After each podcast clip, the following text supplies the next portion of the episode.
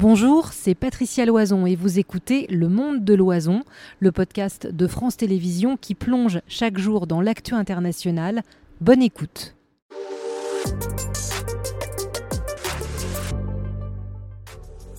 On vous répond, c'est parti, nos experts sont toujours là. Le thème, le premier thème de ce soir, grande distribution, un système opaque. Et Myriam Bounafa, vous avez les questions de nos, téléspectateurs. Et vous le voyez, le QR code est toujours là. Vous n'hésitez pas à nous poser vos questions, à réagir aussi.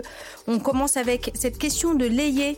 Est-ce que l'État français a un organe qui régule et contrôle les prix dans les grandes distributions?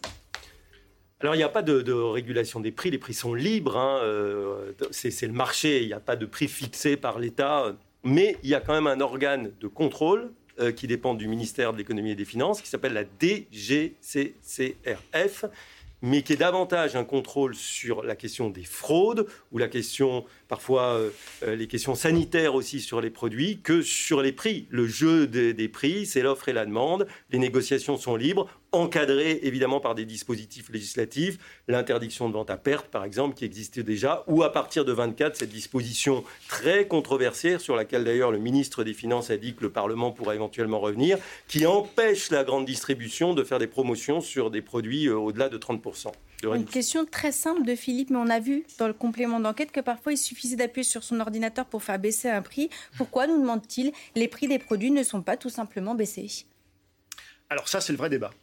C'est le vrai débat parce qu'il y a effectivement une décorrélation entre l'évolution des prix des matières premières. Alors, dans les matières premières, il y a les denrées agricoles, il y a l'énergie, parce qu'on a besoin de beaucoup d'énergie pour les denrées agricoles. Et il y a effectivement euh, un décalage entre euh, les évolutions, surtout, enfin, à la hausse, il y a une répercussion, mais qui peut prendre plusieurs mois, et à la baisse, ça met encore plus de temps. Voilà. Donc il y, a, il y a un débat, et le problème, quand la question d'avance disait est-ce que l'État a, des vérificateurs de prix, en fait, il n'est pas, pas autant armé que les acteurs du privé, même que ah. l'UFC Que Choisir. Nous, on a les prix quotidiens. Et donc, des fois, on a des, petits, des petites querelles sur les évolutions de prix parce que euh, ben, l'État, lui, est un peu myope, il réagit euh, de façon un peu tardive avec des mois de recul. Donc aujourd'hui, le contexte, c'est ça, c'est-à-dire, euh, est-ce que les prix vont enfin commencer à baisser, ce qui euh, peut-être les cas, mais vraiment à la décimale. Hein. C'est-à-dire qu'il y a quelques produits qui ont varié entre 0, euh, enfin, autour de 0,5%. Quelques produits et d'autres qui n'ont pas diminué et d'autres qui ont continué d'augmenter. D'un point de vue macroéconomique, juste, c'est très très rare que les prix baissent. Quand on a eu des périodes d'inflation, ce qui a augmenté a augmenté. Ce qui va se passer, c'est que l'inflation va ralentir, que parfois elle va se stopper, mais on ne peut pas espérer, il faut être réaliste pour euh, ceux qui nous regardent, on ne peut pas espérer revenir au prix euh, d'avant. Alors, Grégory Carré, il y a Romain qui euh, pose cette question, je pense que c'est pour vous. Pourquoi les associations de consommateurs ne peuvent pas peser dans la balance des négociations? Alors, ce sont des négociations entre les industriels et, les, et, la grande distribution. Même les agriculteurs, hein, limite, sont absents. Donc, c'est vraiment dans les étages intermédiaires. Et bah, les associations. C'est vrai que vous pourriez avoir une voix? Oui, on pourrait, on devrait, mais euh, c'est un, autre, un autre regret. Hein. On essaie beaucoup de se faire entendre. Euh, bon, quand on dit des choses qui gênent, on, peut prendre des volets de bois vert de la part du ministre. Donc, euh, il y a des choses qu'on n'aime pas entendre. mais effectivement, les associations de consommateurs, là-dedans, elles ont... en tout cas, on essaie de dresser les constats, on essaie de, porter et d'expliciter aux consommateurs les, les, motifs. Et je vous dis, le, le contexte, c'est une, une répercussion plus que un peu exagéré des évolutions des cours des matières premières dans les prix en rayon. Voilà. Et on sait que avec le dérèglement climatique, des augmentations des cours des matières premières, on va en connaître maintenant quasiment tous les ans. Donc il va falloir vraiment qu'il y ait un contrôle beaucoup plus strict de l'État et pas, ce qui s'est passé quand même ces derniers mois. Alors la question d'Evelyne, et bien sûr on vous entendra, je vais la prendre au milieu pour qu'elle soit plus claire. Euh, la colère d'abord, ils, donc les, grands, euh, les grandes surfaces, volent leurs clients sur le poids des marchandises vendues et personne ne bouge. La grande distribution et le gouvernement s'endendraient-ils? C'est la question finale. Elle commence en mettant en cause ces contrôles. Pourquoi les contrôles ne se font pas L'UFC, que choisir et toutes les autres associations signalent, mais rien ne bouge. Alors, euh, je pense que la question sur le poids, c'est un peu ce qu'on a, le, débat qu'on a eu la semaine dernière sur la shrinkflation. Euh, alors nous, nous on, a, travaillé beaucoup sur cette question-là. Euh, il y a une autre association aussi qui l'avait pointé. on avait effectivement constaté que certains, certaines marques diminuaient un peu le grammage de façon imperceptible, c'est-à-dire que vous, vous, aviez l'impression d'acheter le même produit, vous en aviez un petit peu moins pour votre argent. C'est les pommes rissolées qui passent de 600 grammes à 590, donc vous en apercevez à peine, on raconte dans Capital. qui perd 20 grammes sur un paquet quasiment d'un kilo, donc ça vous ne le voyez pas, ça fait un biberon de moins, mais vous ne le voyez pas.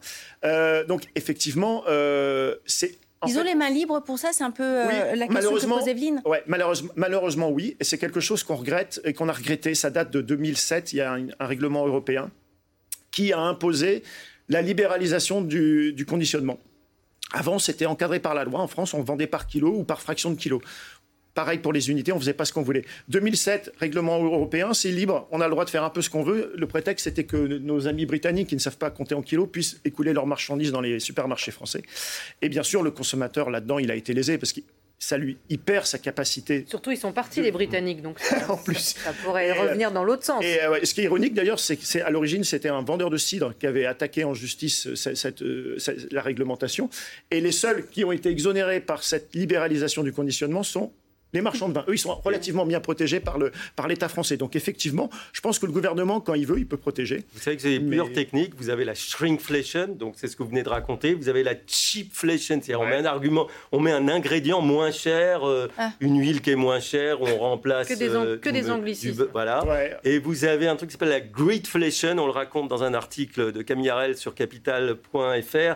Greed, c'est l'avidité, et ça consiste à augmenter davantage le prix que l'augmentation des matières premières se raconter. Par exemple, la, tablette de chocolat, elle a augmenté de 30%, alors que euh, euh, si on regarde la matière première, le cacao, on n'aurait pas dû avoir une hausse de cette ampleur. Alors, les marques jouent-elles le jeu? C'est la question de Mike, de Mike. Et sinon, sont-elles sanctionnées? Vous avez parlé du contrôle. Si ça ne fonctionne pas, si l'État voit des irrégularités, est-ce qu'elles sanctionnent? Alors, elles jouent, elles jouent leur jeu. On n'est pas naïf, elles jouent leur jeu. L'objectif, c'est d'avoir euh, les, bénéfices les, plus importants.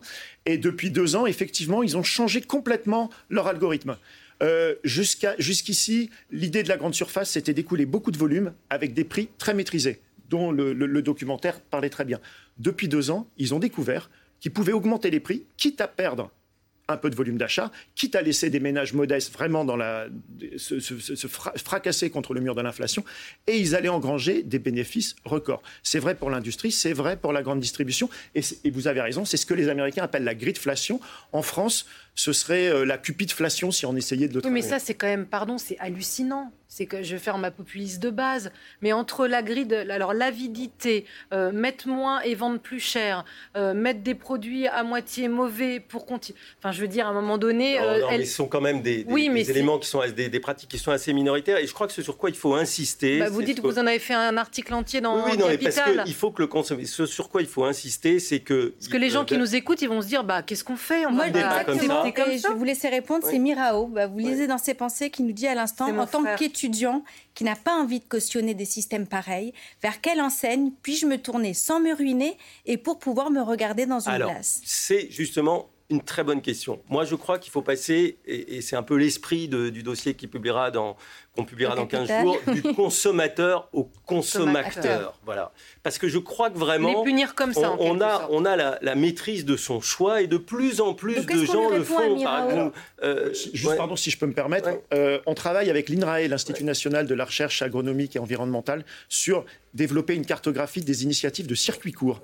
Les initiatives de circuits courts, ce sont un peu les magasins de producteurs. C'est-à-dire qu'on essaie de limiter les intermédiaires, surtout géographiques, Hein, pour éviter de, mettre du carbone euh, pour qu'une tomate traverse toute la France. Voilà, donc il y a ces initiatives-là.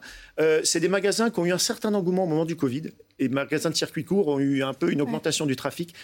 En sortie de Covid, ils ont un peu perdu. Les gens sont retournés un peu dans les hypermarchés. Et là, ils trouvent de nouveau un second souffle après avoir eu des années un peu compliquées, parce qu'effectivement, les gens commencent à constater qu'en termes de prix, c'est pas aberrant l'image, la grande surface a une très bonne image prix. Et en fait, nous, nous avons réalisé des relevés de prix. On a constaté que pour le bio, dans les circuits courts, vous avez une offre qui est euh, plus que compétitive par rapport à la grande distribution. Sur le, sur le, bio, bio Sur le bio notamment, parce que c'est plutôt des ventes de légumes, c'est plutôt des ventes de produits non transformés, plutôt meilleurs d'un point de vue équilibre nutritionnel. Et de fait, dans les grandes surfaces, les, les consommateurs ou consommateurs sont de plus en plus vigilants. Par exemple, on a constaté depuis deux ans, depuis que l'inflation est revenue, que en moyenne, ils passaient 60 secondes dans chaque rayon, alors qu'avant, c'était 50 secondes. Ah et ils sont de plus en plus nombreux à regarder le prix au kilo, les étiquettes.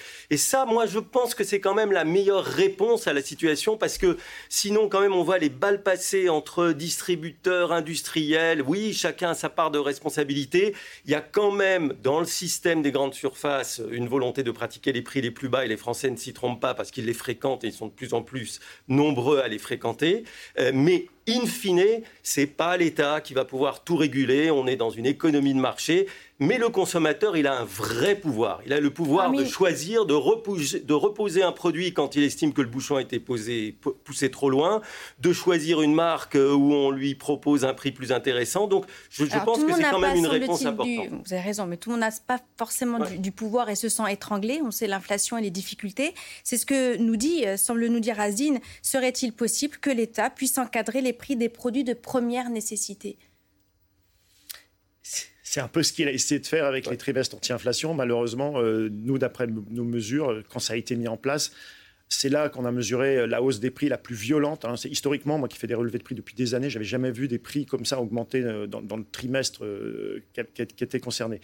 Donc il peut essayer, malheureusement, c'est plutôt de, c'est plutôt de la communication. Là, c'est en fait, on a laissé l'initiative à la grande distribution qui était libre de choisir les produits qu'elle voulait mettre en avant avec un beau logo bleu, blanc, rouge, euh, trimestre anti-inflation. Et elle en a plutôt profité pour essayer de augmenter ses parts de marché en marque de distributeur. Je vais vous partager le témoignage de Frédéric qui arrive à l'instant. Je travaille dans la grande distribution. On parle des prix, mais il faut voir le gâchis, ce qu'on jette. Les promos sont prévus six mois à l'avance. Il m'arrive de jeter des promos complètes Rien pour les employés, salaire bas, prime calculée sur la casse, donc ce qu'on jette. L'État ne peut pas faire quelque chose, obligé à commander juste, faire plus de dons ou donner à ses employés, demande-t-elle. Alors il y a eu une loi contre le gâchis alimentaire, mais donc visiblement elle n'a pas euh, produit encore euh, tous ses effets. Et oui, c'est un élément de, vigilance, surtout euh, au moment où les restos du cœur s'inquiètent de ne plus pouvoir jouer leur rôle et continuer à fonctionner normalement dans les mois à venir. Donc il y a une fois par an en général des opérations dans les grandes surfaces avec les banques alimentaires. Mais euh, de ce point de vue, oui, bien sûr, il faut aller plus loin pour euh, limiter le, gâchis. Et là, effectivement, l'État peut faire quelque chose. Et merci à Frédéric de réagir euh, en direct en flashant le QR code et de poser vos questions à nos invités. C'est le principe de cette émission. Et vous pouvez témoigner comme elle ou poser vos questions. Les deux nous intéressent puisque ça nous permet de, mieux comprendre tout ceci. Nous dit Zizou, ne montre-t-il pas la défaillance des institutions européennes dans le contrôle des prix et aux États membres? Alors, il n'y a pas de contrôle, des, prix. Il n'y a pas de contrôle des prix. Il n'y a pas de contrôle des prix, mais euh, effectivement, euh, vous, vous, parliez de la gridflation. Moi, vraiment, c'est quelque chose qui me questionne. Effectivement, mm. ce qui s'est passé là, euh, la constitution de marge par les industriels, il y a tout le monde l'a dit, hein, le, le, FMI l'a dit, des organismes indépendants l'ont dit, même l'autorité de la concurrence l'a dit, par la grande distribution avec des dommages collatéraux. Je vous dis qu'il y a une diminution en volume d'achat alimentaire, les gens se serrent la ceinture. Alors, c'est pas réparti en plus pareil entre tous les ménages. C'est forcément les ménages les plus modestes qui sont en train Ils de, profitent. Hier, on avait le mot profiteur de guerre, mais on pourrait dire profiteur de ah bah, guerre économique. L'inflation, c'est bien, c'est bien ce terme que ça souligne. Et il y a des dommages collatéraux, pas seulement dans la grande distribution. Nous, donc, le choisir, on teste des produits électroménagers. On voit bien que ça baisse la consultation. Et effectivement, il y a d'autres marchés qui sont en train de baisser très fortement. Tout le marché de l'apparence, l'habillement, les coiffeurs, parce que beaucoup de familles sont en train de se concentrer sur, le, sur, sur l'essentiel. Donc, qu'un secteur est en train soit en train de constituer des marches très confortables, quitte à emmener tout le monde euh, dans un mur, ça risque d'être quand même un peu gênant parce que l'alimentation, on en a besoin. On peut pas, on peut pas s'en, détacher. Mais en même temps, quand vous voyez le succès des discounters, quand vous voyez euh, quand même euh, que les premiers prix, ça fonctionne, il y a quand même, j'allais dire, des, portes de sortie pour les consommateurs, même quand les moyens sont modestes. Mais c'est vrai que une toute période d'inflation est, est évidemment difficile pour la population qui l'a subie. Alors, deux réactions, une réaction et une réaction avec une question. Je commence avec euh, Philippe. Ce sont aux consommateurs, vous parlez de consommateurs, il est d'accord avec vous, de sanctionner par leurs actes d'achat et non l'État. Arrêtons de tout demander à l'État. Euh, Je suis assez d'accord avec Philippe, parce que sinon, si vous voulez, si vous demandez tout à l'État, d'abord, au bout d'un moment, vous grippez la, la, machine économique, et puis ensuite, euh, ça se paye aussi par des impôts supplémentaires. Le Fouzi n'est pas d'accord avec vous deux. Les grandes enseignes ne jouent pas le jeu de même que les entreprises fabricants. Nous sommes pris en otage, c'est fort. Qui peut les obliger à baisser? Alors, on est dans une impasse finalement parce que tout le monde a conscience, on le voit dans les réactions de ce qui se passe. Alors euh, si on a laissé penser qu'on pensait que les qu'on expliquait que les grandes enseignes jouaient le jeu, non, euh, délibérément non, elles ne jouent pas le jeu, elles jouent leur propre jeu qui n'est pas celui des consommateurs. Je crois que c'est ce qu'il voulait dire. D'accord. Euh, voilà. Donc effectivement, les consommateurs, alors ils sont pris en otage. Ils ont, c'est vrai, cette capacité de choix. Il y a des alternatives aussi. On parle beaucoup de la grande distribution. La grande distribution a beaucoup envahi les plateaux de télévision, mais il y a aussi des alternatives. Il existe des marchés, il existe des circuits courts. Ou, des, ou ces commerçants, même si parfois, parce que c'est le reproche, on va dire, allez chez votre boucher, chez votre boulanger, chez votre poissonnier, et on va dire c'est plus cher. Ouais, ah, mais il y a peut-être moins d'emballage. En fait, c'est vrai qu'il y a quand même des professionnels du marketing. Quand vous rentrez dans un supermarché, vous repartez des fois avec des produits que vous n'aviez pas prévu d'acheter. Ouais. Hein faut pas y aller quand on a faim, il paraît. Oui, on, fait d'ailleurs une enquête dans les. Vous savez, c'est les déstockers, ça marche très très bien. Action, qui est devenue l'enseigne préférée des Français, euh, qui font comme chez Ikea, c'est-à-dire la stratégie du serpent. Vous avez un parcours obligatoire. Donc il y a cette dame qui achète euh, ce fameux lot de 50 bougies, vous savez, les petites bougies plates qui servent de chauffe-plat. Ça vaut, ça vaut pas cher, mais c'est bien mis en avant dans les rayons. Et en fait, elle va les stocker dans son armoire et euh, elle les prend. Et finalement, elle va jamais s'en servir. Donc c'est vrai qu'il y a des pièges il faut toujours être vigilant. Émilie réagit à ce que vous disiez tout à l'heure. N'est-ce pas le principe même du capitalisme, augmenter les profits, peu importe euh, la montée des, des, inégalités? Sandrine qui vous demande, entre producteurs, centrales d'achat, grossistes, distributeurs, quel est le grand gagnant dans tout ça? Il y a quand même des pays qui se prétendent plus dirigistes euh, et où les inégalités augmentent euh, tout autant qu'en France. Alors, euh, producteur, je dirais, ça dépend. ça dépend, ça dépasse. Mais les céréaliers, c'est pas mal en ce moment, parce que les céréales se vendent très bien. Les éleveurs, moins bien, déjà parce qu'ils doivent acheter des céréales. Et puis la viande se vend pas très bien. la grande distribution, on ne sait pas trop. La seule, seule qui communique sur ces chiffres, c'est Carrefour, parce qu'il est en bourse. Lui, très bon résultat. 900 millions de bénéfices au premier semestre contre 200 millions un an plus tôt, donc ils s'en tirent pas mal.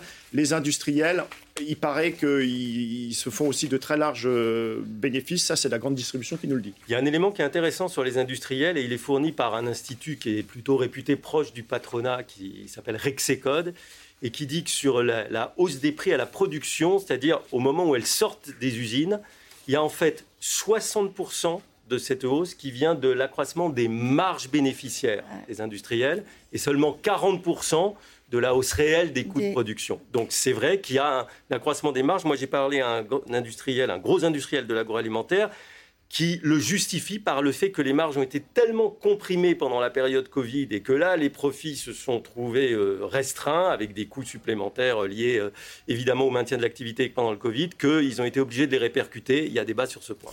Hélène, qui cherche des solutions. Et si la solution, nous dit-elle, c'était le développement des supermarchés participatifs coopératifs, des prix plus justes contre quelques heures de travail, un moyen de devenir actif dans sa consommation? Alors oui, hein, c'est une initiative euh, qui, qui, se développe. C'est rare ou c'est Non, ça se développe. Ça se développe de plus en plus. Et euh, euh, il y a des signaux comme ça, c'est-à-dire que même la grande distribution commence à s'inquiéter parce que je vais rajouter un terme anglo-saxon. Ils sont en train de développer ce qu'on appelle le local washing. Vous voyez, il y avait le greenwashing, ah, on vous faisait croire qu'on était vert. Maintenant, local washing, on vous fait croire que c'est local. Donc vous allez voir, la grande distribution qui a des grandes centrales d'achat qui couvre tout le territoire, essaie de dire, de jouer la communication de, chez les producteurs locaux. Voilà, ils vont communiquer là-dessus. Donc effectivement, ça les, ça les gêne un peu, mais aux entournures, 80% des achats, ça se fait encore dans les grands supermarchés et les hypermarchés euh, pour les, les denrées alimentaires. Alors, euh, DOM 35, alors là on a vraiment un témoignage de, de, consommateurs. Les distributeurs profitent souvent des ventes par lot plus chères que l'unité, profitant ainsi de la pensée des consommateurs qu'un lot est moins cher, car souvent en promotion, c'est l'exemple que vous donniez avec vos bougies. Je l'ai constaté dans plusieurs enseignes, j'ai souvent dépacté des lots pour payer moins cher. Est-ce normal? Euh, alors, ils ont, ils ont le droit de, de, faire ce qu'ils veulent, et, euh, ce qu'ils veulent, pardon. Et effectivement, euh, si vous regardez le prix au kilo, c'est pas le cas. Nous, on s'est amusé à essayer de faire un, un, site où les gens doivent nous mettre tous les témoignages. Et effectivement, c'est-à-dire tout ce qui est pratique, un peu discutable. Et c'est ça, c'est ce type de pratique que les consommateurs remontent le plus parce que c'est celle qui est le plus facile à détecter. Euh, voilà, vous parliez de la cheatflation, la shrinkflation, ça c'est très dur. Ça, en revanche, on le constate beaucoup. Et effectivement, les consommateurs ont tout intérêt à être vigilants parce que euh, ça fait vraiment, euh, c'est très très très répandu ce type de pratique. Voilà, ce terme de vigilance, il me semble très important. Alors une question d'Emmanuel. Là c'est bien parce qu'on je crois qu'on va faire le tour de tous les moyens de faire des achats. Le drive, alors le drive c'est pas c'est faire ses courses sur internet permet de facilement faire des arbitrages d'une enseigne à l'autre. Cela a-t-il joué un rôle dans les résultats des distributeurs? Alors, c'est une bonne question. Oui, c'est une bonne question. Alors, il y a quelques années, c'est très pratique aussi pour nous les drives parce que ça mm. nous permet de relever les prix très facilement. Euh, euh, il s'est développé le drive il y a quelques années. Et à l'époque, euh, Carrefour avait un ancien, un autre PDG qui voulait pas le faire parce qu'il disait moi je vais pas le faire parce que si je, je vais pas payer des gens pour mettre en rayon et d'autres pour retirer des rayons. Donc il a dit je vais pas y aller. Et les autres ont dit bah nous on va y aller. Il a perdu telle part de marché qu'il a été obligé de s'y lancer. Et effectivement, au début, il se disait c'était c'était perdant-perdant. On est obligé de le faire parce que si on ne le fait pas, on va perdre des parts de marché, mais peut-être qu'on fait moins de marge. Et là-dessus, avec ce type d'outil, c'est vrai que le consommateur peut plus facilement comparer. Et donc, ça peut être au détriment euh, des consommateurs. D'ailleurs, il y a une enseigne, celle dont on a parlé tout à l'heure, qui, qui, truste vraiment euh, quasiment 50% du marché euh, du drive. Donc, on voit bien que l'argument prix, là, est déterminant. Alors, Sophie, qui nous pose une question pour la défense des producteurs, nos députés ne pourrait-il pas interdire en lettres capitales à la grande distribution de payer les producteurs en dessous de leur prix de revient? C'est déjà fait. C'est déjà fait avec même en plus euh, l'interdiction de vendre en, euh, sans mettre 10% supplémentaires par rapport au prix d'achat. Alors après, euh, il s'agit d'aller contrôler si, c'est la réalité derrière. Et là, bah, et, derrière, encore une fois, il y a une nouvelle loi qui doit entrer en vigueur l'année prochaine, qui limite justement les promotions par paquet on n'aura plus le droit de faire des promotions dans la grande distribution au-delà de 30%. Mais attention, euh, là, ça peut être au détriment du consommateur aussi. Il s'agissait de protéger notamment les agriculteurs, éventuellement certains PME industriels, parce que les industriels, ce n'est pas que des grands groupes et des grandes entreprises. Mais attention, et, et d'ailleurs à tel point que, encore une fois, Bruno Le Maire a proposé peut-être de revenir sur cette disposition qui euh, va nuire à certaines promotions dans les grandes surfaces. Cette question de Marie, euh, qui est une question et à la fin un témoignage, je fais mes courses dans un drive fermier. Les prix n'ont pas augmenté depuis deux ans. Comment font les grandes surfaces pour se moquer à ce point des consommateurs? C'est, euh... Ça vous étonne pas? euh, non, non, c'est tout à fait possible. Alors la personne a dû bien quand même euh, se, euh, choisir son.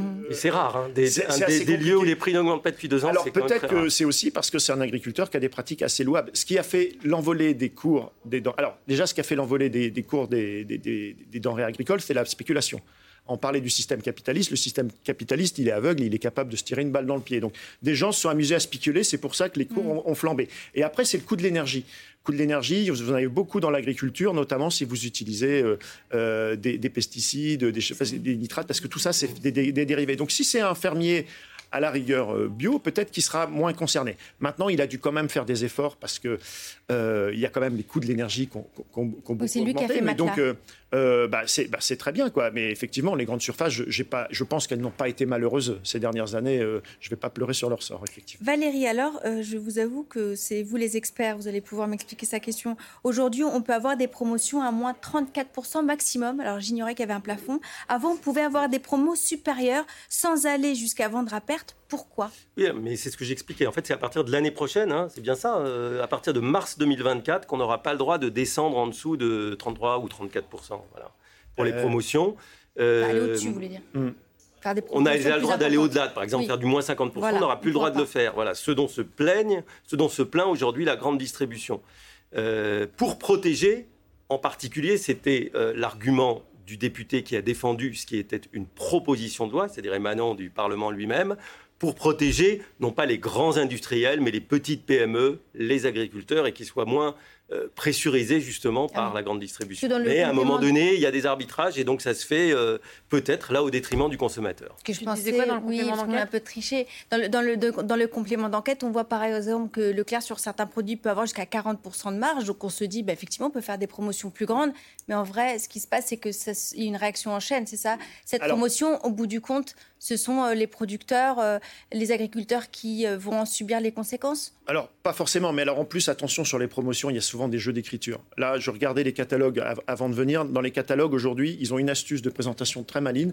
Ils vous disent moins 60%, de remise immédiate et en petit c'est écrit pour le deuxième produit acheté. Le deuxième eh produit, on le voit beaucoup. Bah voilà. Et là maintenant, voilà, bon, bah du coup, donc il faut faire le calcul. Ça, fait, bah, ça fait 30 vous pouvez diviser par deux, voilà. Donc euh, c'est pas rien, c'est pas rien, mais c'est moins ambitieux que ce qui est affiché. Voilà, ça s'appelle du marketing. Ouais. Bon, se méfier quand même des promotions, même c'est un acte d'achat très important euh, en grande surface. Comment ça se passe chez nos voisins nous demande Emmanuel. Les marchés européens sont-ils mieux lotis qu'en France en termes de variation de prix? Alors, moi, j'ai vu une étude qui disait qu'apparemment, en termes de prix, on n'était pas positionné si bien que ça. On nous a dit qu'on avait toujours une puissance euh, agro-industrielle assez importante. Et apparemment, on n'est pas très, très bien euh, positionné. Euh, mais c'est un axe euh, que je dois explorer avec mes collègues. Je travaille beaucoup avec mes collègues européens et c'est très compliqué parce qu'on n'a pas le même euh, panier. Hein. ils n'achètent pas les ah mêmes choses. Donc c'est assez difficile. Mais il y a une étude. Moi, j'ai vu une étude. La France serait 8% plus chère que effectivement la moyenne européenne. Mais c'est pas une étude que j'ai moi-même réalisée. 8% plus cher que la moyenne. Oui. Après, l'inflation en France, globalement, a été plutôt un peu inférieure à ce qu'elle a été dans l'ensemble, dans la moyenne des pays européens. Et pour l'année prochaine aussi, on attend deux. Donc il y aura quand même la bonne nouvelle qu'on peut annoncer aux téléspectateurs, c'est que l'année prochaine, les prix vont pas baisser, mais ils augmenteront moins. cette année, on va avoir 5% d'inflation. L'année prochaine, on en aura en principe, si les prévisions se réalisent, 2,5%. Et la moyenne européenne serait plutôt à 3,5%. Donc la France fait quand même globalement, encore une fois, et ça c'est de la macro, et ça reflète pas forcément la vie quotidienne. non, non, mais ça reflète pas forcément la vie quotidienne, mais enfin, c'est quand même la réalité. Globalement, la France a plutôt un taux d'inflation qui est inférieur à celui des autres pays européens. Elle a des très bons statisticiens. Euh, je redonne le QR code, mais pas besoin parce que mm, arrêtez, non, n'arrêtez pas. Non, non, Il y a énormément de questions. Merci à vous, ça vous intéresse et, voilà. vous avez ce QR code au-dessus de, la tête. Hein, pour ceux qui voient ça pour la première fois, vous sortez votre téléphone portable, votre appareil photo, vous le montrez devant et puis vous avez un lien, vous posez votre question en direct. On me parle des, euh, on nous parle Tetra des hard discounters. À quand leur retour en France Nous demande euh, Tetra. Les magasins Dia, Penny Market et Leader Price, c'est pas mal parce qu'elle en a mis trois, c'est mieux pour nous, ont disparu, ce qui a abandonné euh, les consommateurs à des enseignes bien plus onéreuses. Alors, en fait, elles n'aiment pas qu'on les appelle hard discounters c'est euh, maintenant les magasins à dominante de marque propre. Parce qu'un hard ça voudrait dire forte remise. Et c'est vrai que ce ne sont pas des magasins de forte remise, ce sont des magasins chez lesquels vous achetez des produits de la marque. Alors, il en existe un d'autres. Il y a Lidl, euh, il y a Aldi. Euh, Aldi a récupéré, par exemple, je crois, les magasins Leader Price. Donc les Leader Price, ils sont là, mais ils sont passés sous l'enseigne Aldi. Dia, ça appartenait à Carrefour, donc je pense que Carrefour s'en est débarrassé, mais d'autres l'ont repris. Penny Market, je connaissais pas. Mais alors, sont-elles moins chères? En fait, c'est moins cher parce que vous achetez des produits de, marque propre, des, produits de marque de distributeur, euh, et vous n'achetez pas de marque nationale. Et du coup, c'est comme ça que vous arrivez à faire diminuer la, valeur de votre panier. Et en termes de positionnement de, de marque de distributeur, euh, c'est variable. Ils peuvent être des fois moins chers que les marques de distributeurs que vous avez dans les autres grandes surfaces, mais ce n'est pas toujours le cas. Merci beaucoup. Je crois qu'on a eu tellement de questions, Patricia, je ne suis même pas sûre. Euh, peut-être une dernière de celle de Guillaume. Pourquoi ne pas simplement distribuer les invendus au lieu de tout incinérer? Les distributeurs finiraient-ils sur la paille? Je suis pas spécialiste du thème. Je sais que c'est vrai qu'ils ont limité, euh, ils ont interdit les invendus. C'est vrai que c'était étonnant. Ils, même ils détruisent les, invendus alors que des, des, organismes de dons les récupéraient. Euh, il y a un peu, il y a un petit peu de dons euh, justement hein. aux, banques alimentaires. C'est une bonne question pour eh bien, le téléspectateur 1, expert 0. Merci beaucoup. Non, mais c'est un, vrai, un vrai sujet. La question du gaspillage, la question des invendus dans une période quand même socialement tendue. Euh, ça prouve, la question de, Guillaume prouve que là, pour le coup, euh, il y a des sujets sur lesquels le gouvernement n'a pas les moyens de réguler les choses. Là, c'est un sujet sur lequel, effectivement, euh, socialement et je dirais politiquement, il aurait intérêt à faire un geste. Euh, on ne vous garde pas jusqu'à demain, mais on pourrait. Merci beaucoup, euh, Emmanuel Kessler, directeur de la rédaction du magazine Capital. Merci. Alors, et en kiosque, on a l'immobilier, hein, je le dis. Ah.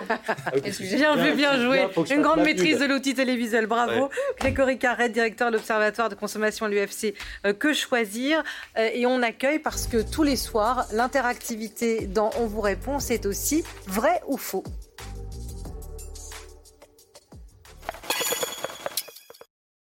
Bonsoir Nicolas Carvalho. Bonsoir, Nicolas. Euh, alors, vous l'avez peut-être pas fait exprès, mais vous allez, nous, vous allez être une transition merveilleuse, qu'on va parler des JO et des questions que ça pose juste après sur la préparation, les transports, la sécurité. Attention, le QR code est là et il est prêt. Vous allez parler du rugby, mmh. euh, deuxième semaine de la Coupe du Monde. Certains ont déjà peut-être fait des pronostics pour ce soir, mais vous n'avez pas parlé du jeu, vous parlez de la violence. Est-ce que c'est un sport dangereux? On pense mêlée, on pense voilà le choc des titans.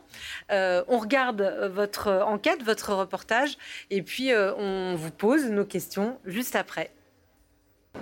Pendant que la plupart se prélassent sur le sable de Cap-Breton, certains tentent de repousser les limites de leur corps. Au CERS, le centre de rééducation pour sportifs, des rugbyman professionnels blessés travaillent pour retrouver les terrains. Moi personnellement j'ai une lombalgie, j'ai euh, le dos qui est en vrac. C'est pour ça qu'on travaille à fond sur le cardio, sur la muscu. Et ça permet d'être, euh, bah, d'avoir une condition physique optimum pour, euh, pour pouvoir jouer au rugby.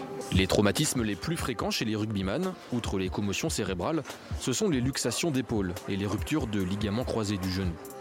Comptez 6 à 9 mois d'indisponibilité. Fais des petits sauts à cloche-pied. Ok, du côté opéré. C'est ma première grosse blessure. C'est le jeu, on l'accepte en jouant au rugby. Première opération à 23 ans, les autres sont plus habitués à l'infirmerie. C'est votre combienième blessure dans votre carrière? Malheureusement, moi je suis un peu fragile.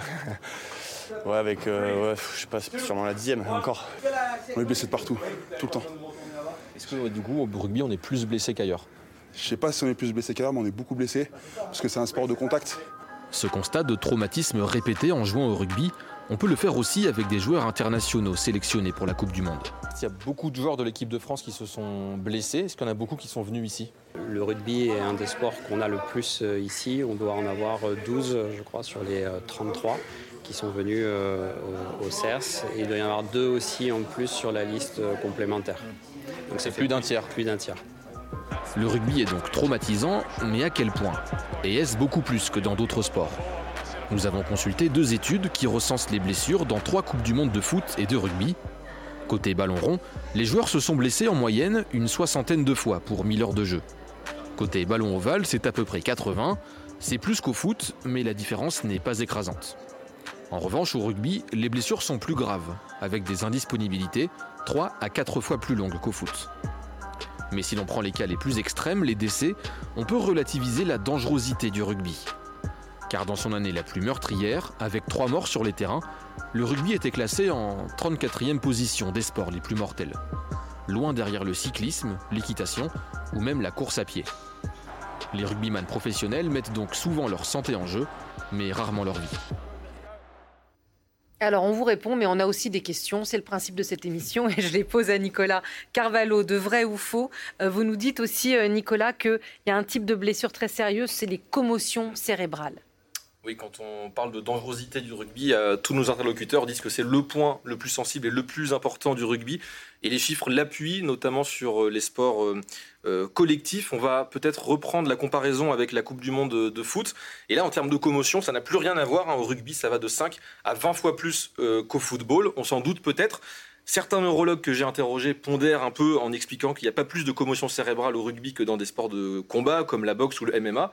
Ça peut paraître logique, mais on n'a pas d'études comparatives qui le prouvent vraiment par les chiffres.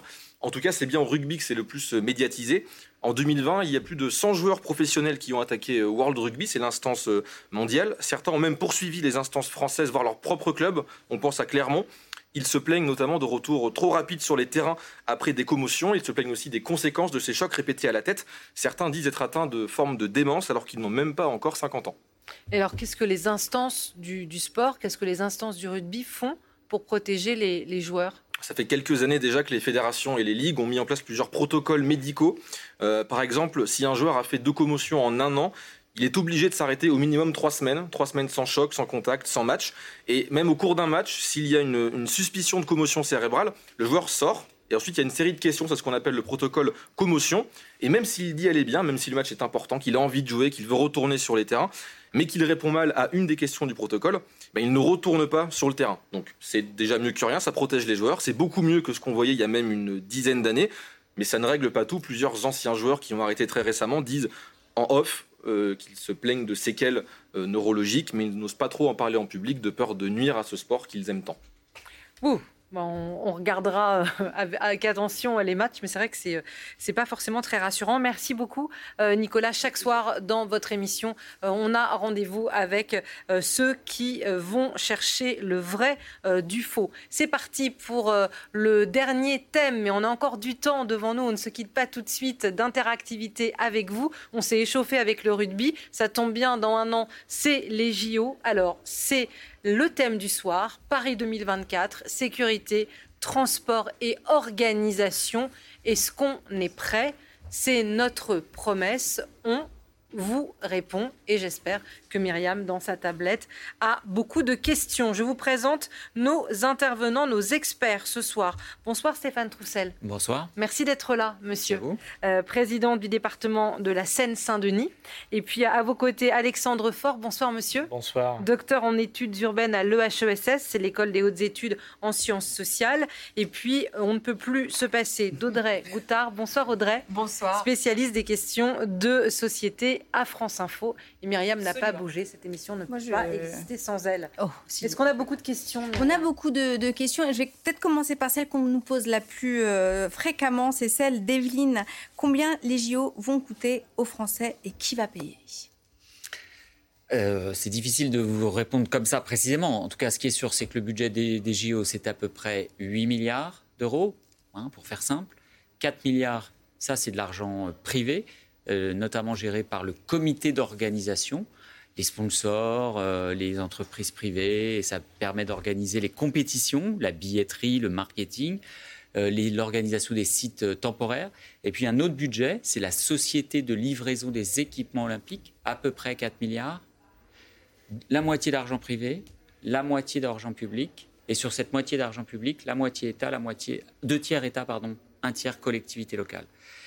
Donc forcément, c'est ça fait 4, 2... à peu près 2 milliards d'argent public. Donc ça, c'est bah, le budget de l'État et le budget des collectivités. Mais derrière la question des vignes, pardon, euh, il y avait le sommet du Grand Paris aujourd'hui. Euh, il y avait Valérie Pécresse qui s'est exprimée en disant je ne vais pas demander aux Franciliens avec le pass Navigo de payer pour les JO. Il y a aussi un peu cette question-là. Est-ce que les gens se demandent s'il n'y aura pas sur les transports, euh, sur des façons de, de, de ouais, de faire du budget sur, le, sur les portefeuilles des, des franciliens, non? Alors vraiment, c'est absolument pas le cas parce que les franciliens, euh, enfin, si la, présidente de région décide, euh, par exemple, comme elle l'envisage, de, de, relever euh, le prix du pass Navigo, ça n'a strictement rien à voir avec les, l'organisation des JO. Il ne faut pas tout mélanger. Ça, on peut assurer les gens que ce ne sera pas le cas.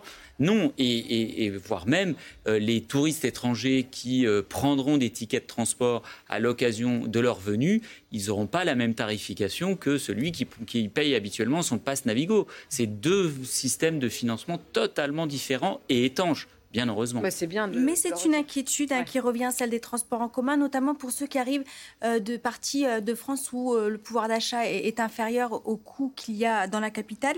Zéiden, les JO de Paris, ça coûte cher et pour les Français non parisiens, le transport, le logement risquent d'être des freins importants. Comment y remédier? C'est une, question parce que, euh, à l'occasion de la venue de touristes euh, étrangers qui sont, pour un certain nombre d'entre eux, il faut le dire, capables de payer un billet euh, pour la finale du 100 mètres mm, mm, mm. à un coût très élevé. S'agissant, en tout cas, des billets, et d'ailleurs, la question de votre téléspectateur le, semble le laisser penser, il est possible, contrairement aux polémiques qu'il y a pu y avoir, d'acheter des billets et à des tarifs bas, parce qu'il y a 50% des billets qui sont d'une tarification inférieure à 50 euros. La question des transports, alors, encore une fois, s'agissant euh, euh, de tous ceux qui viendront les utiliser, euh, il y aura effectivement un tarif des transports. Et le logement, on voit bien aujourd'hui qu'il y a à la fois à l'hôtel ou dans, les, dans les locations. Il y a une tension et, bah, il y a une tension et donc forcément avec un afflux de touristes, la loi de l'offre et de la demande a tendance à faire augmenter les prix. Il faut pouvoir avoir une offre la plus accessible possible aussi. Et c'est d'ailleurs pour ça qu'il faut étendre le nombre d'offres disponibles, soit dans la location, soit à l'hôtel, pour avoir des prix euh, plus abordables pour ceux, euh, notamment français non parisiens qui viendraient pendant cette période. Alors il faut, moi je pense que la question c'est est-ce que ça va se faire Mais enfin, je veux dire, tant sur le, vous voyez bien, tant à l'hôtel que la location privée, il n'y a pas de régulation des prix dans notre pays. Hein. On n'est pas en économie administrée. Donc, Et on l'a vu dans le thème précédent. C'était aussi la question des gens, c'est vrai. Peut-être ça, si je peux réagir, c'est un, point important. On n'est pas dans une économie régulée. La spéculation euh, sur les prix euh, de l'hôtellerie ou des logements avant les Jeux est évidente. Il faut quand même rappeler qu'historiquement, il n'y a jamais eu une ville qui a eu les Jeux, qui a eu plus de touristes pendant les Jeux qu'en année normale. Donc on aura certainement moins de touristes qui viendront pendant les Jeux que d'habitude, mais ça n'empêche pas qu'une partie euh, des hôteliers ou une partie des personnes qui louent sur euh, des plateformes numériques leur logement décident d'augmenter les prix parce qu'ils anticipent une offre supérieure, mais surtout ils anticipent des touristes spécifiques. Les touristes qui viennent pour les Jeux ne sont pas des touristes habituels, ils vont prendre des, chambres à l'avance, ils vont rester plus grande nuitée, donc ils vont rester plus longtemps. Donc il y a un gain qui est intéressant pour ces hôteliers et pour le logement, et ce qui fait qu'on voit une augmentation des prix. Après, j'ai pas du tout envie de conseiller aux gens d'attendre le dernier moment pour voir les prix euh, tomber, mais il n'empêche qu'il y, a quand même là quelque chose d'assez irrationnel qui n'est pas corrélé à une offre, euh, qui, euh, une offre qui, ne, qui va être supérieure au nombre de nuitées euh, qu'on va avoir, puisqu'il y aura moins de touristes que d'habitude. Et, ça, euh, c'est aussi intéressant. Il faut toujours rappeler qu'on est dans une économie libérale et que les acteurs ne sont pas tous rationnels et les prix augmentent plus que ce qu'ils ne devraient augmenter si on était dans une économie rationnelle. Les infrastructures, euh, la question de Dino sur l'anticipation, les difficultés de recrutement par les entreprises dans les secteurs des transports et de la sécurité ne sont-ils pas problématiques? À moins de un an des JO Comment y remédier? Bah, finalement, il fait des propositions euh, de bon sens. Augmentation euh, des salaires, par exemple, pour être plus attractif. Euh, de toute façon, c'est la même chose que la question précédente. Quand il y a un problème d'offre et de demande, bah, il faut trouver des moyens. Et le meilleur moyen. Mais vous êtes en retard, par exemple, vous, en Seine-Saint-Denis, sur. D'abord, c'est. Les moyens humains C'est pas la collectivité départementale qui bah, gère les questions de sécurité de transport, mais en l'occurrence, sur la question de la, de, de la sécurité, comme dans bien d'autres domaines en ce moment, il y a une crise de recrutement. Ça, c'est évident. Et donc, pour faire face à la crise de recrutement, ah oui, il vaut mieux, il faut plus payer les gens, il faut euh, leur donner de bonnes conditions de travail, il faut leur donner des perspectives de carrière. Et donc, euh, j'espère bien que, bah, justement, face à ce déficit-là et cette offre et demande qui n'est pas adaptée, bah oui, du coup, euh, ceux qui offrent leur leur euh, travail, euh, eh bien, ils vont pouvoir avoir des salaires plus élevés. C'est aussi l'intérêt. Donc, euh, il faut que les entreprises, elles acceptent aussi de faire des efforts sur la main-d'œuvre, les salaires, la formation, les conditions de travail, les perspectives aussi. Parce que c'est bien d'avoir un travail pendant cette période, mais il faut proposer des perspectives aux salariés qui vont les, travailler les transports et la condition des travailleurs, c'est beaucoup de questions qui reviennent, et notamment parmi ceux qui ne vont pas participer au JO. Mohand, est-ce que ces jeux ne vont pas perturber l'usage des transports collectifs pour les travailleurs, ceux qui vivent sur les territoires Alors, pendant la période, mais je l'associe, pendant cette période, on est en période de hum. vacances, la plupart du temps, juillet et août, hein, euh, donc il y a une diminution euh, dans cette période.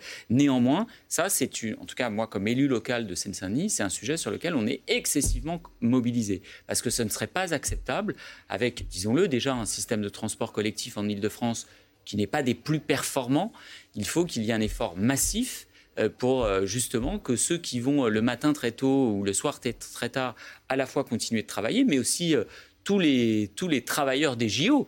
ils, puissent, ils, puissent avoir un réseau de transport performant. Le niveau d'inquiétude, est élevé. Regardez, et je vais vous laisser continuer. Comment les gens feront pour aller travailler? Va-t-on leur payer un dédommagement s'ils sont en retard? En tout cas, ce qui est sûr, c'est que la question de la sécurité et la question des transports, de mon point de vue, dans l'année qui vient, ça doit être un sujet de mobilisation et de vigilance. Ça veut dire qu'elle n'y est pas encore. On, entend l'inquiétude quand vous en parlez. Moi, je suis président du département de la Seine-Saint-Denis. Je considère que ça doit être, dans l'année qui vient, le sujet de mobilisation et de vigilance absolue. Il faut mettre le paquet pour réussir ces deux questions-là. Parce que quand je vois le, système de transport aujourd'hui, qui est, disons-le, euh, pas très performant, euh, alors, il va y avoir notamment le prolongement de la ligne 14 euh, jusqu'à Saint-Denis-Pléiel, mais euh, il y a peu d'offres de transport collectif supplémentaires lourdes qui, qui vont être ouvertes. Et donc, euh, en termes de navettes de bus, de fréquences, de, il faut mettre le paquet, quoi il faut pas, voilà, il, faut, il faut séparer les jeux des contextes locaux et sur le transport comme sur euh, le marché du travail,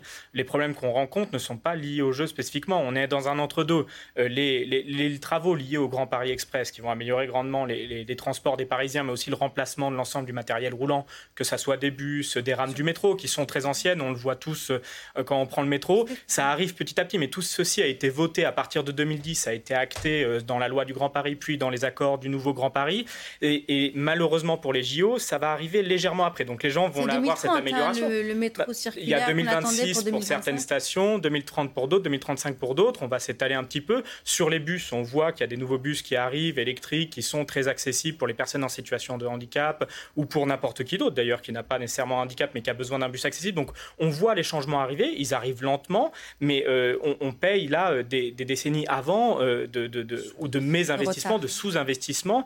Et, vous ne pouvez pas rattraper sur un réseau centenaire aussi rapidement, aussi facilement des, problèmes qui datent. Et ça, c'est important de le dire aux spectateurs. C'est-à-dire, faisons attention collectivement, même s'il faut voir dans les JO, avoir un regard critique sur tout événement, de ne pas faire porter aux JO un chapeau qui n'est pas le sien. Les problèmes de transport, c'est d'abord les problèmes de financement qui viennent de la région. Et puis ensuite, avant 2006 et avant 2000, c'était des problèmes d'un manque d'investissement de l'État, parce qu'il ne faut pas oublier que euh, la région, elle pâtit aussi d'une décentralisation qui a été plus lente qu'en province. Donc là, si on a un petit peu d'historicité, et dans les transports, il le faut, parce que tout a une temporalité très lente, on ne peut pas ne pas regarder la situation aujourd'hui sans voir ce mésinvestissement ancien.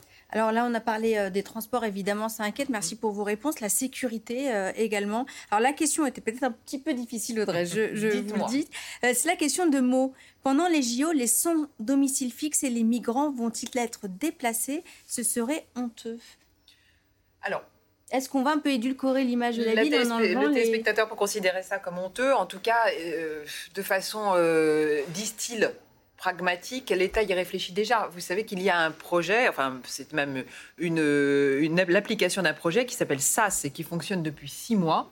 Alors Soyons précis. Le gouvernement euh, a mis en place ce projet SAS, qui est un dispositif qui existe depuis six mois, qui permet de délocaliser, si vous voulez, les sans-abri euh, et notamment euh, aussi les, les, gens qui habitent dans des squats. Les, bref, il y a sur la base du volontariat ces gens-là peuvent partir dans d'autres régions françaises. Dix régions ont été sélectionnées et aujourd'hui, 1650 sans-abri ont déjà été sortis de Paris.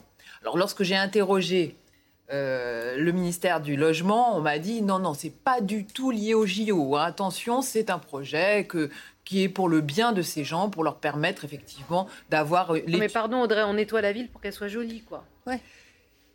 Alors, la téléspectatrice pense ça, vous vous dites ça, le gouvernement dit autre chose. Dit euh, non, que c'est effectivement parce que. En tout cas, c'est en cours. C'est en cours, mais qu'effectivement, c'est pour des raisons, ça a été prévu depuis bien longtemps, et que c'est pour des raisons, effectivement, d'humanité, pour pouvoir bien traiter ces gens et les délocaliser dans des régions où c'est moins saturé, si vous voulez, que la région parisienne.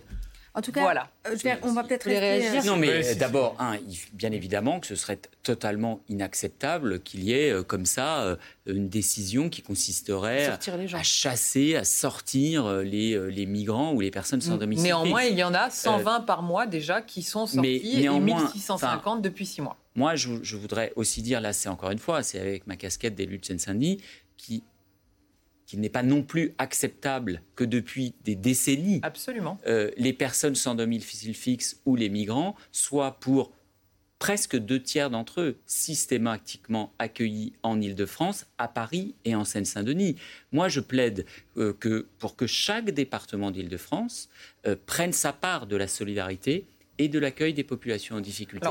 Et donc, bien évidemment, il n'est pas question cas, moi, je n'accepterai pas ça, qu'il y ait une démarche spécifique pendant les JO. Mais par contre, oui, je considère qu'il est de la responsabilité du gouvernement d'assurer que la solidarité, vous savez, il y a une loi. Pas seulement pendant les JO. Quoi. Le, la loi SRU sur l'accueil des logements sociaux, ça n'existe pas à propos de l'hébergement d'urgence. Il faudrait voir ce qu'il y a, par exemple, à Neuilly-sur-Seine en matière de logements sociaux, mais aussi en établissement d'hébergement d'urgence par comparaison à la Seine-Saint-Denis. Ce qui est intéressant, c'est que oui, vous enfin, beaucoup d'associations demandent exactement ce que vous prenez. Ça fait des années qu'ils le demandent et ça n'est fait que maintenant. Oui, mais ça fait, si je peux me permettre, ça fait aussi des années qu'il y a une politique nationale qui est celle de la répression et euh, une politique sécuritaire envers la pauvreté. Euh, et on le voit très bien à Paris. Je veux dire, quand il y a un problème au canal euh, Stalingrad, on déploie d'abord la police avant de déployer des moyens sociaux. Donc il n'y a pas de réponse sociale à la misère qui est engendrée par cette situation de rue ou cette situation de trajectoire migratoire où il n'y a pas un accueil qui est fait correctement. Et ensuite, on ne fait qu'envoyer des forces de l'ordre. Là, il y a un maintien de l'ordre, il y a une doctrine du maintien de l'ordre qui incite à n'avoir que comme réponse le déplacement de population. Puisque de toute façon, Là, c'est sur la base du volontariat. Attention, précisons, ce n'est pas. Voilà. On vous a entendu. On va continuer à à répondre aux questions parce que sinon, du coup, on, ne vous répond plus. La question de, Jordan. on répondait quand même. La sécurité, ça fait lien euh, à tous les deux, bien sûr. Pour les JO, une bonne partie de la sécurité, les forces de l'ordre en France sera sur Paris. Je suis d'Annecy, nous dit Jordan. Et pour cet événement, la fête du lac d'Annecy a été annulée car une bonne partie des effectifs seront sur Paris. Pas un peu risqué pour le reste de la France d'être en sous-effectif, nous demande-t-il alors, ça a été une décision effectivement euh, de l'État, c'est-à-dire d'abandonner certaines grandes fêtes euh, estivales au profit de Paris, puisque effectivement il y a un rayonnement des JO. Ou de modifier le calendrier. Ou de modifier le calendrier, exactement. Donc il y aura effectivement 45 000 policiers, gendarmes, agents de sécurité mobilisés uniquement sur Paris. Euh, c'est vrai que l'État essaye de faire appel à des agences privées. Donc, il y a 17 000 agents de sécurité par jour qui devraient aussi épauler euh, les services de l'État. Néanmoins, la ministre des Sports a noté qu'il n'y en aurait de toute façon pas assez. Et euh, justement, elle s'est interrogée sur l'opportunité de faire appel à l'armée. Jean-François, le risque zéro n'existant pas, quel risque est pris au sérieux en premier, nous demande-t-il Le risque terroriste, le risque d'émeutiers issus des banlieues comme la France l'a vécu au début d'été Est-ce que le risque climatique est pris en compte? Et j'ajoute le risque de l'impréparation qu'on avait vu à la finale de la Ligue des Champions avec les bousculades euh, terribles et les Anglais qui n'avaient pas pu rentrer. Vous étiez au premier Et, et le succès samedi et vendredi dernier. Marseille, c'était un peu compliqué. Non, non, mais le succès au Stade de France pour la cérémonie et le match d'ouverture. Et la victoire. France-Nouvelle-Zélande. Alors là, euh, et avec un stade hyper plein. Et plusieurs, plusieurs et vive les Bleus, c'est fait. Allez, Audrey, à vous. La prise en, compte des risques. Enfin, les, les, jeux précédents ont tous eu plus ou moins des difficultés euh, à différents niveaux, qui sont soit sécuritaires, soit euh, des questions budgétaires, etc quel risque de parle-t-on C'est difficile de parler de risque au sens général, mais il demande quel risque est pris le, au, sérieux en premier. le terrorisme, les jeux l'ont déjà expérimenté. Ça fait euh, au moins depuis euh, Munich 1972 qu'on a une sécurité qui est renforcée, et qui est de plus en plus chère autour des jeux. C'est vrai que ça c'est un des pans qui est le plus critiqué sur la question olympique, c'est qu'on dépense de plus en plus d'argent, on frôle le milliard hein, pour la sécurité, et ça, ça, ça continue à s'aggraver. Mais c'est aussi un contexte international dans lequel on voit, je veux dire, il n'y a pas que les jeux qui souffrent de cette augmentation de la nécessité d'une certaine sécurité. Pour le risque climatique, la canicule, Tokyo avait essayé de se préparer avant le report en faisant des parcours de marathon euh, pendant euh, la matinée ou en, décalant le marathon au nord du pays, à Sapporo, pour éviter. Bon, le, Covid a réglé le problème et, et, le marathon a eu lieu finalement aussi à Sapporo, mais en période un peu, un peu plus calme. Mais le, je veux dire, tous ces risques-là, la difficulté, c'est que si vous n'êtes pas confronté au moment de l'événement, et, finalement, c'est l'événement qui va marquer la, probabilité de ce risque, et ça, c'est important. Après, bien évidemment que les autorités font attention à la question climatique, à la question sécuritaire, à la question euh, des émeutes en banlieue. Enfin, ça, c'est pris en compte. De toute façon, l'actualité l'oblige. Pour compléter la, réponse, je dirais que les services de renseignement, par exemple, s'interrogent aujourd'hui euh, sur des risques terroristes ou des risques commis, puisqu'on parlait d'émeutiers, etc., donc des risques politiques, d'action politique, si vous voulez, plutôt en amont des jeux, pour que ces jeux n'aient pas lieu, mm. et parce que ça serait une caisse de résonance absolument énorme, euh, plutôt que pendant les jeux, où effectivement les mesures de sécurité, vous l'avez compris, seront... Euh, drastiques. Est-ce que cette inquiétude est plus grande par rapport au contexte? C'est un peu ce que nous demande Evelyne. Le respect de la police étant fortement dégradé, comment vont-ils faire pour la sécurité? Alors, ça, franchement, ça n'a rien à voir avec le respect pour la police, parce que euh, les services de, en matière de terrorisme, par exemple, les services de sécurité euh, travaillent euh, de façon souterraine et ne sont pas confrontés au problème du respect de la police. En revanche, là où votre téléspectatrice a tout à fait raison, ça va être pendant les Jeux, lorsqu'effectivement il y aura un contrôle de police, etc. Est-ce que effectivement ça se passera bien ou mal? Il y aura tellement de filtres et tellement de forces de l'ordre, je pense qu'il sera euh, que les bon, il sera plutôt un moment où les citoyens euh, n'auront pas envie d'injurier leur police. Mais bon. C'est euh, un avis personnel. Alors ça, c'est une, question qui prouve que vous nous regardez et que vous réagissez en direct aux paroles de nos invités. C'est une question pour, c'est pour vous. Et elle est très précise, ça doit être un de vos concitoyens.